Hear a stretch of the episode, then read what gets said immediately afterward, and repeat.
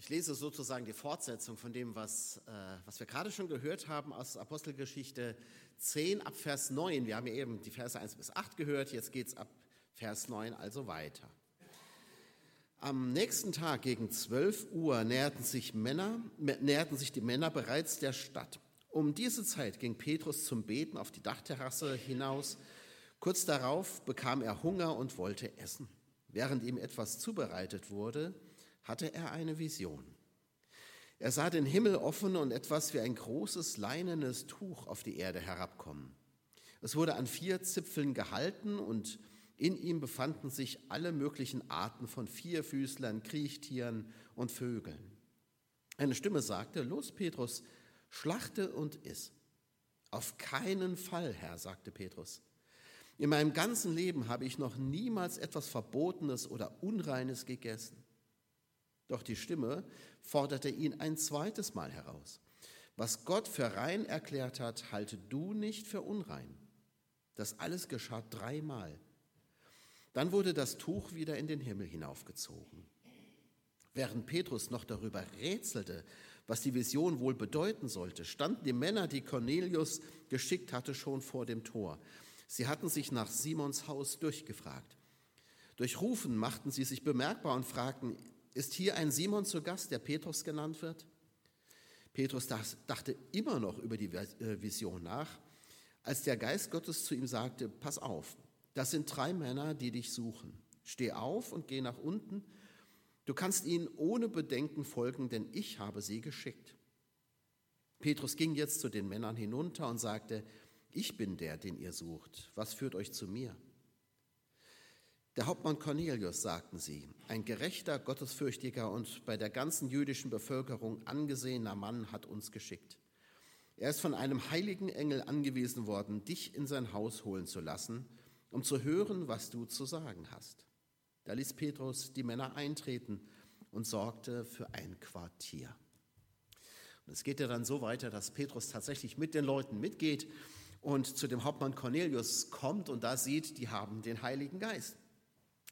Grenzen überschreiten, so lautet das Thema. Und Grenzen haben ja immer zwei Funktionen. Die können ja etwas sehr, sehr Gutes sein. Ne? Man, man muss ja manchmal auch Grenzen ziehen. Und wenn jemand ständig deine Grenzen überschreitet, dann ist das etwas Verletzendes, dann tut es weh. Und das ist auch nicht gut, wenn das ständig passiert. Man muss sich auch irgendwo abgrenzen. Aber es gibt eben auch die anderen Grenzen. Das sind die Grenzen, die uns eher einschließen, die uns abschotten und das ist dann vielleicht nicht mehr so gut. Und um diese letztere Art von Grenzen geht es heute. Diese, dieses Ereignis, was hier der Lukas berichtet, das kann man in seiner Bedeutung überhaupt gar nicht überschätzen. Das ist so eminent wichtig, ähm, dass der Lukas es auch sehr ausufernd erzählt. Also dass diese Geschichte von dem Cornelius, und das ist die längste Geschichte in der Apostelgeschichte. Und nicht nur das, sie wird auch noch zweimal erzählt, in Kapitel 11 nämlich gleich nochmal.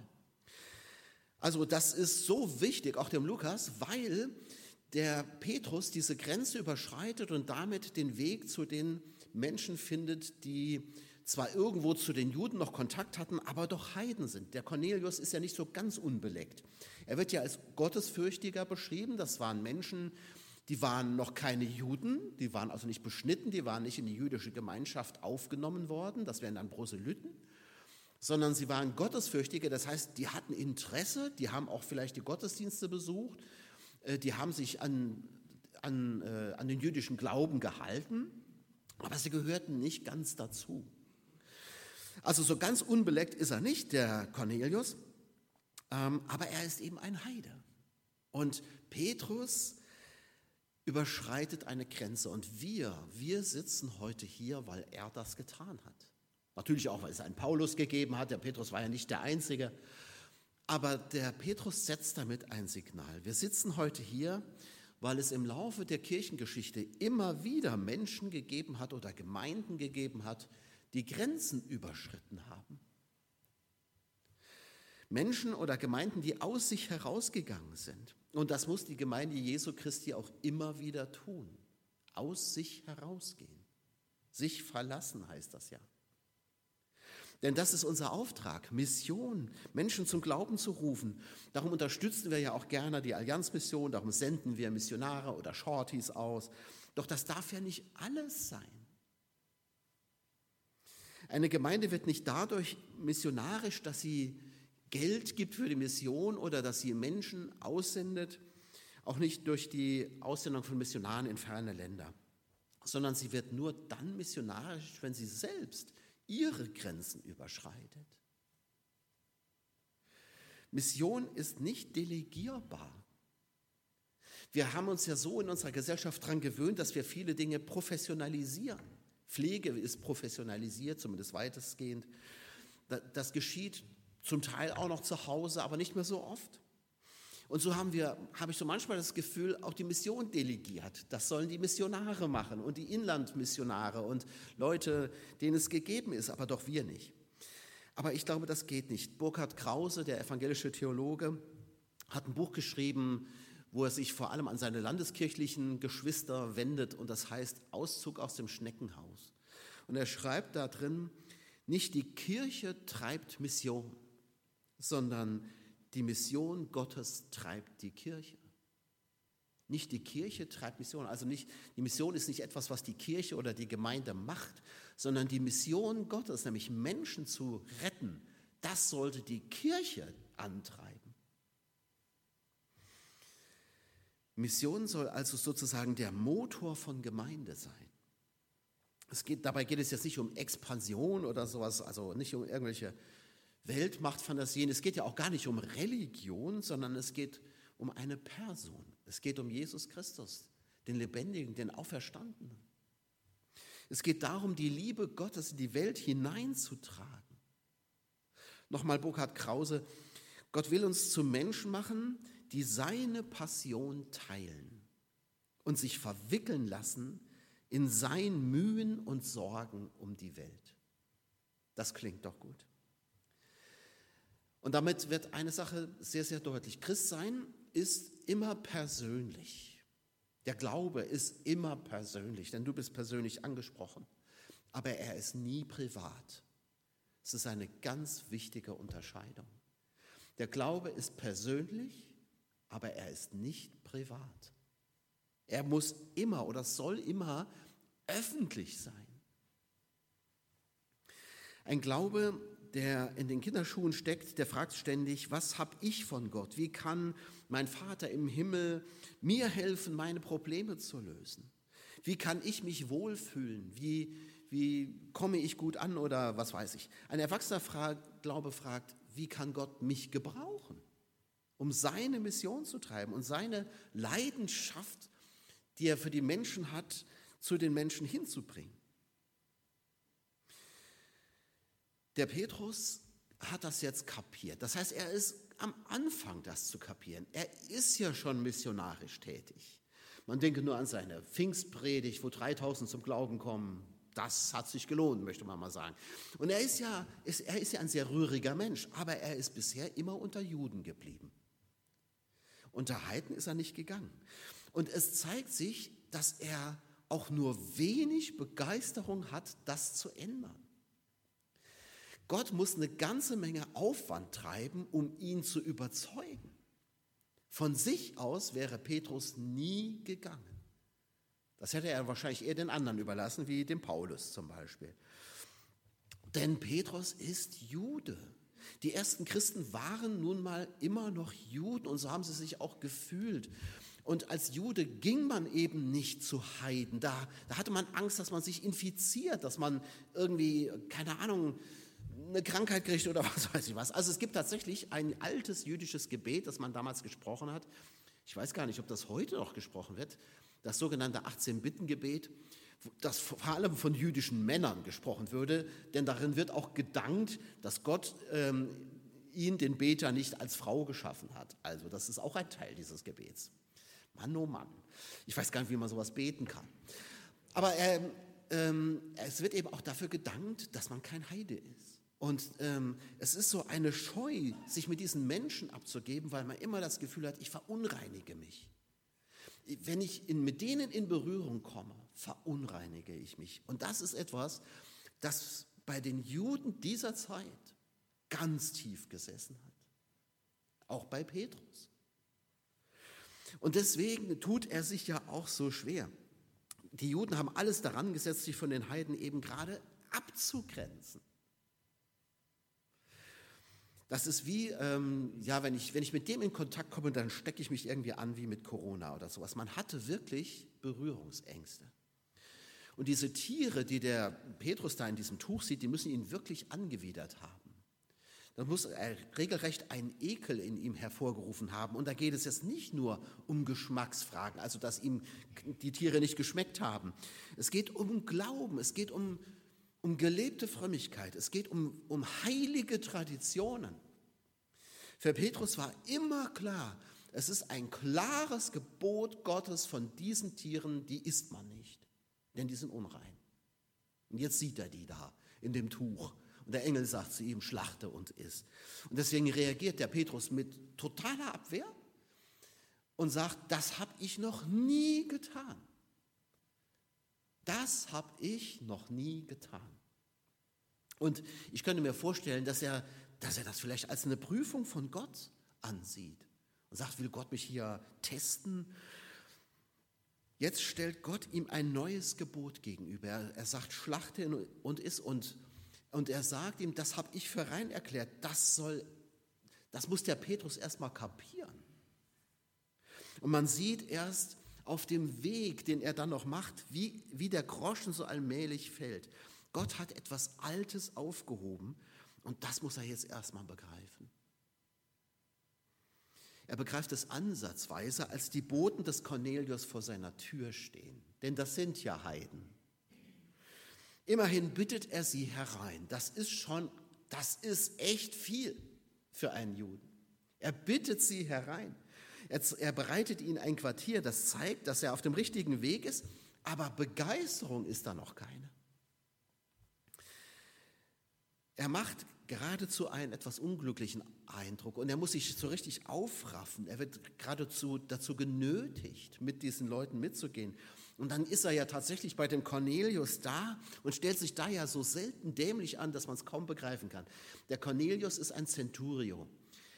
Die, also Zenturionen gab es mehrere in einer Legion, aber ich vermute mal, weil der, weil der Cornelius ein eigenes Haus hat, ein eigenes Gefolge, dass er der oberste Centurio einer Legion war. Das, den nannte man Primus Pilus.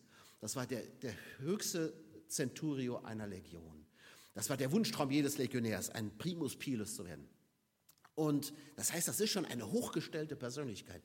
Und wenn der sein Haus füllt mit Gästen, dann kann man davon ausgehen, dass das auch nicht gerade die Bettler und Gammler von der Straße sind, sondern das sind schon hochgestellte Persönlichkeiten. Und der Petrus kommt hinein in diese erlauchte Gesellschaft. Und das Erste, was ihm einfällt, ist zu sagen, ihr lieben Leute, ihr seid ja alle Heiden, ich dürfte eigentlich gar nicht hier sein. Oh Mann, echt, echt jetzt? Also das ist so dusselig, ne? Aber, aber man merkt, wie, was das für ihn eine Überwindung war, dahin zu gehen. Dass er das da auch noch mal klarstellen muss. Ich dürfte gar nicht hier sein. Aber er ist da. Aber er ist da. Er hat sich von Gott rufen lassen. Und als er dann merkt, dass die den Heiligen Geist haben, da, da fragt er sich, ja, dann ab ins Becken mit ihnen. Dann hindert es auch nicht, dass wir sie taufen. Und in den, ein Kapitel weiter, im Kapitel 11, erzählt er, dass er kriegt mächtig Ärger zu Hause dann von den anderen Juden, äh, Juden, Christen und rechtfertigt sich da und erzählt die, und dann wird die Geschichte eben nochmal erzählt, weil sie so bedeutsam ist. Petrus hat es geschafft, seine Grenze zu überschreiten. Und das war wirklich eine Grenze, weil weil es dann nicht um Geschmack geht, sondern es geht darum, was ist von Gott her erlaubt. Grenzen überwinden. Ich frage mich, was sind eigentlich unsere Grenzen? Ich wünsche mir, dass wir uns da auch von Gottes Geist führen lassen. Dass er uns zeigt, welche Grenzen müssen wir eigentlich überwinden, um wieder zu Menschen zu kommen wie missionarisch sind wir eigentlich? Nicht sehr. Ich freue mich immer, wenn unsere Kinder, also die in der Gemeinde groß werden, wenn die irgendwann so ihre Entscheidung für Jesus treffen und dann äh, auch zum Glauben an Jesus kommen. Und wir hatten die Taufe hier. Das ist so schön. Aber wo sind die, die aus dem Dorf kommen, also die, die mit dem Glauben bisher noch gar nichts zu tun haben? Sie kommen nicht, weil, vielleicht weil wir nicht bei ihnen sind. Ich war jetzt neulich beim, da war ja das Feuerwehrfest hier und das war für mich eine ganz äh, gespenstische Erfahrung. Ich, äh, ich war da und kannte keinen Menschen. Das hat mir in zweierlei Hinsicht zu denken gegeben. Ja, außer dir. Und der Salome, die war auch da, die habe ich auch gesehen. Ähm, das hat mir in zweierlei Hinsicht zu denken gegeben. Das Erste, war, was ich mich gefragt habe, war, wo, wo sind wir als Gemeinde? Warum sind wir nicht beim Feuerwehrfest? Das ist doch ein Fest hier vom Dorf. Warum sind wir nicht da? Aber ich habe mich auch gefragt, wieso kenne ich hier keinen? Weil ich keinen Kontakt habe ins Dorf. Ich habe hab Kontakt zu euch. Äh, aber ihr seid alle Gemeindeleute. Ihr, ihr habt ja Jesus schon. Aber wo habe ich Kontakt zu Menschen, die das noch nicht haben? Das hat mich ein bisschen erschreckt, muss ich ehrlich sagen. Ich stand da wie so ein falscher 50er. Und ich habe mir überlegt, genauso müssen sich Menschen fühlen, die das erste Mal hierher kommen die kennt, ja gut, ihr, ihr, kennt euch ja, ihr Achenbacher, ihr kennt euch wahrscheinlich, ne? So, aber, aber für mich war das echt ein spooky Erlebnis, muss ich ganz ehrlich sagen. Und ich habe hab mir echt überlegt, ja, wo erreichen wir sie denn? Wie denn? Wo überschreiten wir denn unsere Grenzen? Wo sind wir denn? Und was sind das denn für Grenzen, die wir heute zu überschreiten haben? Das mag sicherlich äh, die, die Grenze der Angst sein. Ne? Das ist ja auch irgendwie aufregend. Ich weiß doch, als ich so Jugendlicher war in der Schule, ich wüsste nicht, wo noch andere gläubige Christen außer mir gewesen wären. Ich war in meiner Klasse auf jeden Fall der Einzige äh, und in der ganzen Schule wusste ich gar nicht, wo sind denn hier noch Christen?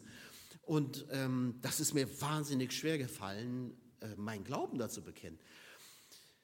Ich weiß doch, dass, dass mir das wie so ein Stein vom Herzen gefallen ist, als ich das zum ersten Mal gewagt habe im Religionsunterricht. Da hat die Religionslehrerin irgendwas gesagt, ich weiß nicht mehr was. Und es ist mir so gegen den Strich gegangen, dass ich gesagt habe, und jetzt musst du mal was sagen. Und dann habe ich was gesagt und plötzlich war offenbar, der tickt anders. Und ähm, das war für mich ein Gefühl von, jetzt ist es raus. Jetzt wissen es alle. So, ich stelle mir das immer vor, dass Menschen, die so homosexuell veranlagt sind, wenn die das mitteilen ihrem Umfeld, dass das eine ähnliche Last ist, die von denen abfällt. Jetzt wissen es alle. Ne? Ich muss mich nicht, nicht mehr verstecken mit irgendwas. Also so, so stelle ich mir das zumindest vor. Und, äh, und dann, dann hatte ich plötzlich Gespräche. Ich hatte Gespräche mit, mit Schulfreunden, mit Kameraden, die mich gefragt haben. Und ich kann mich noch erinnern, dass ich einen langen Waldspaziergang gemacht habe mit, mit einem meiner Kumpels. Und der hat, und ich habe ihm das ganze Evangelium sagen können. Das war so schön, ja, als, das, als mal dieser erste Schritt getan war. Am Ende hat er dann gesagt, oh, ich bin noch nicht so weit. Das war echt wie so ein, aber gut, das haben wir eben nicht in der Hand. Die Angst, kann eine Grenze sein, die wir überschreiten müssen. Ich frage mich manchmal, wovor haben wir eigentlich Angst? Uns kann hier gar nichts passieren. Wegen deines Glaubens kannst du vielleicht ausgelacht werden. Ja, das kann man aber vertragen, oder? Also das Schlimmste, was dir passieren kann, ist irgendwo nicht mehr dazu zu gehören. Ich, ich denke, dass für Jugendliche ist das ganz schwer. Wenn du, da kannst du auch gemobbt werden. Das ist dann schon schwer. Das muss man sagen, ja. Äh, das ist dann schon ein Leid auch, aber ansonsten kann uns im Grunde nicht viel passieren. Keiner wird uns zusammenschlagen, weil wir Christen sind. Das ist in anderen Ländern anders. Was ist eigentlich unsere Angst? Vielleicht klebt an uns doch so ein bisschen nur noch so ein kleiner Rest dieses alten jüdischen Glaubens, dass wir denken, wir machen uns unrein, wenn wir Kontakt mit dieser Welt haben dass man sich abschottet und sagt, mit dem wollen wir doch am besten gar nichts zu tun haben. Ich weiß es nicht, dass man vielleicht Angst hat vor ethischer Aufweichung, vor liberaler Unterwanderung oder was auch immer. Das kann ja auch alles passieren. Aber es sollte uns doch nicht abhalten, unsere Grenze zu überschreiten und zu den Menschen hinzugehen. Wie wollen wir denn erwarten, dass sie zu uns kommen, wenn wir nicht zu ihnen gehen? Das wird nicht funktionieren.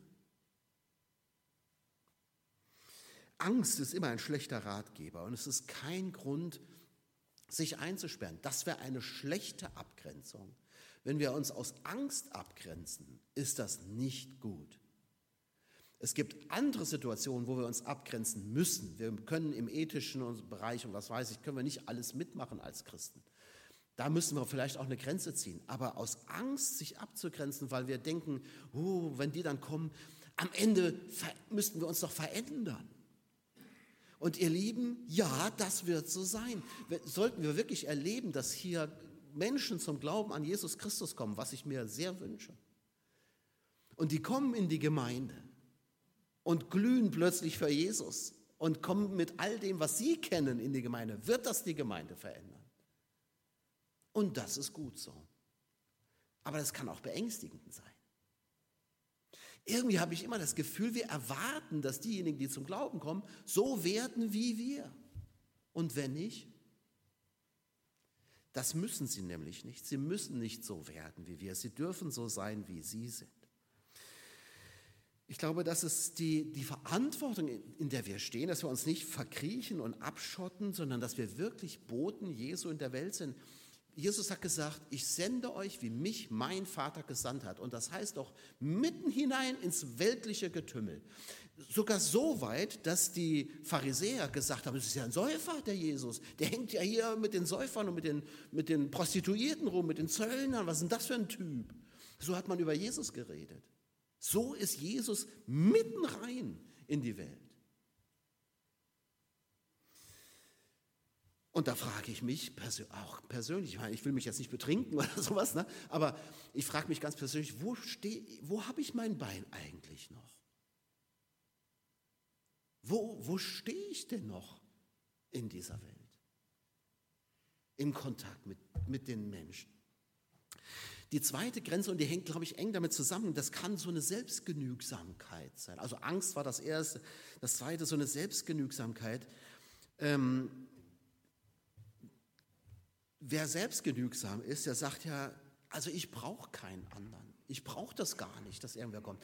So eine Selbstgenügsamkeit, die äußert sich für mein Empfinden darin, dass jemand sagt, wie ich übrigens neulich noch gehört habe, dass jemand sagt, ähm, ja, wir haben doch unser Gottesdienst, die Leute können doch kommen.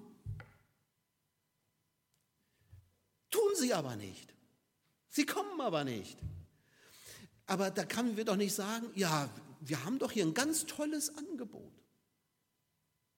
Die Leute können doch kommen. Nee, sie kommen eben nicht. Ihr kommt, weil ihr an Jesus Christus glaubt, weil, weil es euch wichtig ist, unter das Wort Gottes zu kommen. Aber da, muss, da seid ihr ja schon drei Schritte vorher gegangen. Drei Schritte, die die anderen erst noch gehen müssen. Wenn wir heute Gottesdienst feiern, dann, dann müsste man sich vielleicht auch überlegen, was müssen wir da verändern. Also wenn du wirklich Leute erreichen müsstest, müsstest du eigentlich Musik machen wie Helene Fischer. Ne? Das, das, das zieht doch, guck mal, was die für Stadien füllt. Oder Volksmusik, Humtata, dicke Backe-Musik. Ne? Äh, das, ist, das gefällt doch offensichtlich vielen Leuten. Oder halt so was Poppiges oder Rockiges, was weiß ich, ne? was man eben heute so hört, keine Ahnung. Also, dann müssten wir eigentlich sowas machen, oder? Da müssten wir hier eine coole Show haben. Aber die, äh, jetzt versteht das mal nicht in dem Sinne, dass ich hier schon sage, was wir machen müssen. Es muss auch irgendwo zu uns passen. Ne? Es, es müssen auch immer noch wir sein, die das machen. Aber wer sind wir denn? Und hängen wir so an unseren Formen, an unseren Traditionen, dass es uns irgendwo den, den Weg versperrt zu den Leuten hin? Das ist meine Frage. Ich behaupte das mal nicht, aber ich frage es euch mal. Wo müssten wir Dinge verändern? Und ich ergänze, ohne uns damit gleich anzubiedern an diese Welt, denn das, ist, das geht nach hinten los. Und das ist auch nicht das, was wir wollen. Anbiedern wollen wir uns nicht. Wir haben eine klare Botschaft und so weiter, aber die kann man ja auch unterschiedlich verpacken. Also Selbstgenügsamkeit, das kann, das kann so etwas sein. Angst, wir müssten uns verändern oder diese, ja, diese, wir, wir haben doch uns. Aber das reicht Jesus nicht. Es geht doch noch nicht mal darum, dass das uns genügt oder nicht. Die Frage ist, genügt das Jesus? Und Jesus genügt es nicht. Das muss man mal ganz klar sagen. Die Heilige Schrift sagt uns, dass Gott will, dass alle Menschen zur Erkenntnis der Wahrheit kommen. Wenn alle zum Glauben gekommen sind, alle Menschen, dann ist Gott zufrieden. Also mal ein bisschen, ihr versteht, wie ich das meine, ja? Es genügt Gott nicht. Die Grenze dessen, was uns heilig ist, wäre so eine dritte Grenze, die wir vielleicht überschreiten müssen. Und ihr merkt, das hängt alles ganz eng miteinander zusammen. Dem Petrus ist dieser Schritt ja so schwer gefallen, weil dies, das, was Gott von ihm fordert, eben etwas ist, das ihm immer heilig gewesen ist. Das ist ein Gebot Gottes, diese Tiere da nicht zu essen. Ne? Ähm, und jetzt sagt plötzlich der Engel zu ihm, ja, jetzt kannst du aber. Das musst du ja erstmal schlucken, das musst du ja erstmal verdauen. Und so mag es auch Dinge geben, die uns heilig sind, vielleicht auch aus gutem Grund heilig sind. Die Gebote Gottes sind ja auch aus gutem Grund da.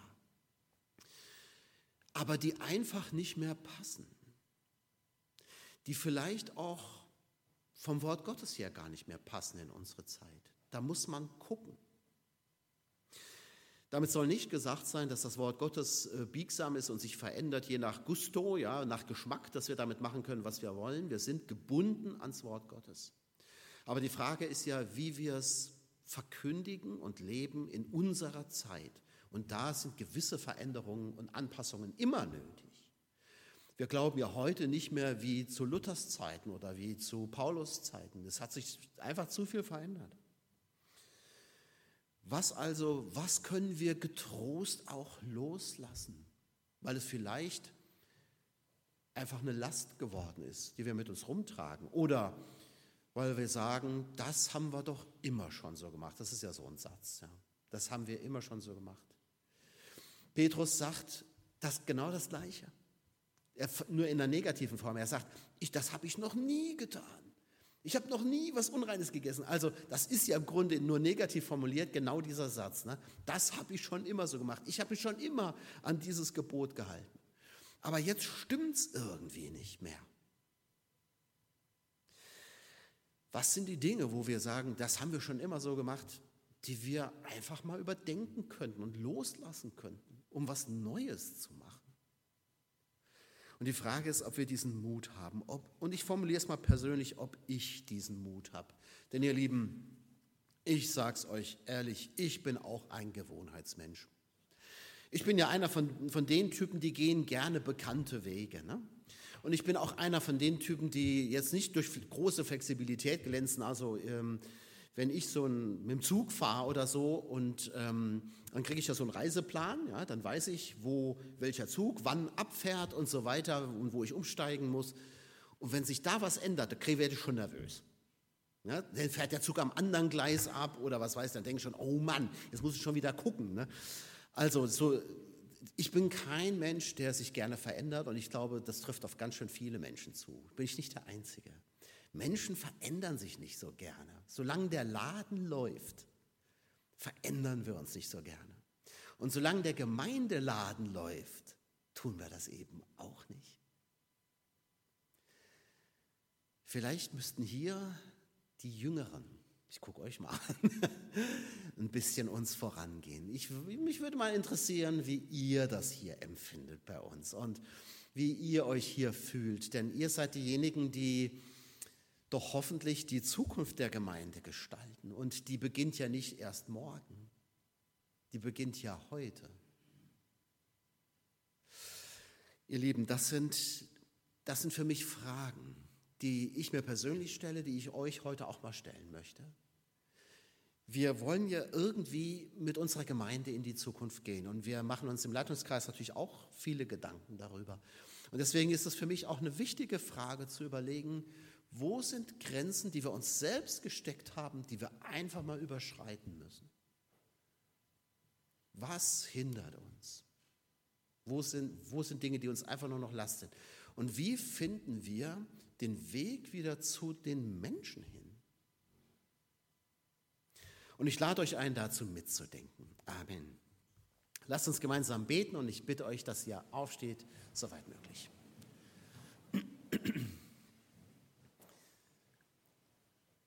Herr Jesus Christus, wir danken dir, dass dass du ja auch nicht im Himmel geblieben bist. Du hast ja im Grunde auch eine Grenze überschritten.